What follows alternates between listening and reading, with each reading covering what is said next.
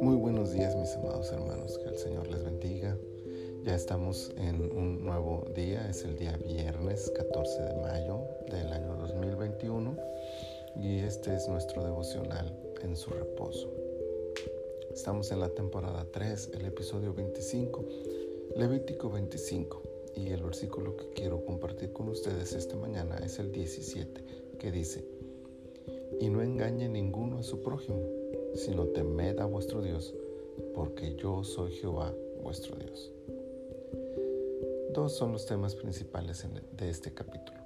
El año de reposo junto con el jubileo y el rescate de propiedades precisamente en el año de jubileo.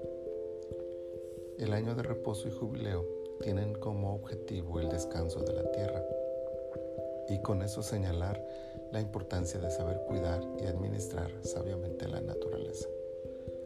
Pero al relacionar este concepto con el rescate de bienes en el jubileo, Dios parece enfatizar el descanso y restauración de todas las cosas. El jubileo es un tiempo de celebración y descanso, pero también de regreso de posesiones a sus dueños originales o de la liberación de personas que por una deuda se habían vendido a sus hermanos. En ese sentido, la idea divina es más bien la renta de un bien o persona hasta el año del jubileo en que serían liberados de manera absoluta. En ese contexto, la orden divina de no engañar cobra una importancia mayor.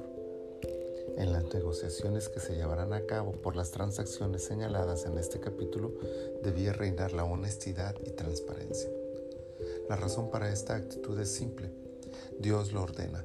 Él está en medio de su pueblo y por lo tanto, aún en este tipo de negocios debe notarse la presencia del Señor. Este principio sigue vigente hasta nuestros días. Es de esperar que el Hijo de Dios se aleje del engaño, de la usura, del abuso de su prójimo en desgracia.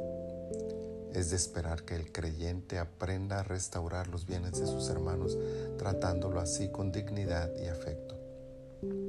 Es de esperar que el cristiano entienda que aún en sus negocios más simples, Dios se encuentra presente y da testimonio de su fe con cada trato que realiza en sus actividades comunes. Por lo tanto, el temor a Dios debe detener su mano de todo acto ilegal o deshonesto donde engañe a su prójimo. Vayamos pues, hagamos tratos, cerremos negocios, vendamos, Compremos, pero no engañemos, no seamos deshonestos. Dios está con nosotros. Así también se honra y adora al Todopoderoso. Señor, qué preciosa palabra nos has dado en esta hora. Gracias, gracias por recordarnos que tú estás en medio de nosotros, que tú eres nuestro Dios y que esto se debe notar aún en las cosas más simples como cualquier trato, cualquier compraventa que hagamos.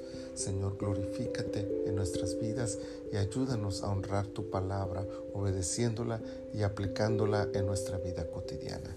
Gracias te damos por este día y nos ponemos en tus manos para que tú te glorifiques en nuestras vidas. Por Cristo Jesús. Amén. Amén. El Señor bendiga sus vidas en toda actividad que realicen este día.